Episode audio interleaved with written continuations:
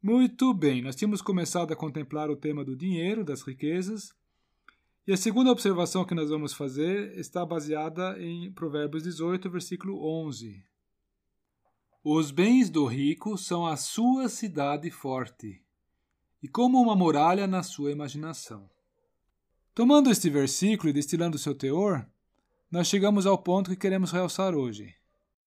As riquezas, o dinheiro, não constituem simplesmente riquezas, uma fonte de recursos, pois implicam numa certa identidade para as pessoas e representam uma certa segurança para as pessoas. Atentem novamente para Provérbios 18, versículo 11. Os bens do rico são a sua cidade forte, e como uma muralha na sua imaginação. Facilmente o dinheiro se torna um ídolo e as pessoas passam a viver para ele. Salmo 62, versículo 10 se as vossas riquezas aumentam, não ponhais nela o coração. Eclesiastes 5, versículo 10. Quem amar o dinheiro, jamais dele se fartará. E quem amar a abundância, nunca se fartará da renda. É, a Bíblia adverte contra a fascinação das riquezas.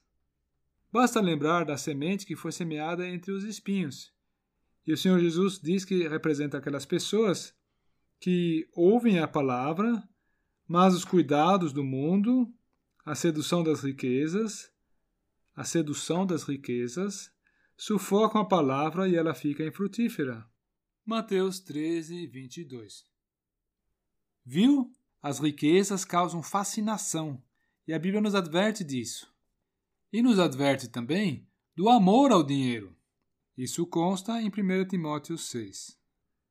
O amor ao dinheiro é a raiz de toda espécie de males. E nessa cobiça, alguns se desviaram da fé e se traspassaram a si mesmos com muitas dores. O Senhor Jesus lembrou que é impossível servirmos a dois senhores. Atente bem aí, porque agora nós vamos ler alguns versículos de Mateus 6. Mateus 6, versículo 19 em diante. Não ajunteis tesouros na terra, onde a traça e a ferrugem tudo consomem, e onde os ladrões minam e roubam. Mas ajuntai tesouros no céu, onde nem a traça e nem a ferrugem consomem, e onde os ladrões não minam nem roubam. Porque onde estiver o vosso tesouro, aí estará também o vosso coração. E ainda o versículo 24: Ninguém pode servir a dois senhores, porque ou há de odiar a um e amar o outro, ou se dedicará a um e desprezará o outro. Não, não podeis servir a Deus e a Mamon, sendo que Mamon é o Deus, é o ídolo da riqueza. E muito impactante também é a história daquele sujeito que deu certo na vida, descrita em Lucas 12, versículo 19 a 21. Ele diz em sua alma: Alma, tens em depósito muitos bens para muitos anos. Descansa, come, bebe e folga. Mas Deus lhe disse: Louco! Essa noite te pedirão a tua alma. E o que tens preparado? Para quem será? Assim é aquele que para si ajunta tesouros, e não é rico para com Deus. Então vejam vocês que o mais importante é ser rico para com Deus. Existe um tesouro maior, que é o reino de Deus na pessoa do Senhor Jesus.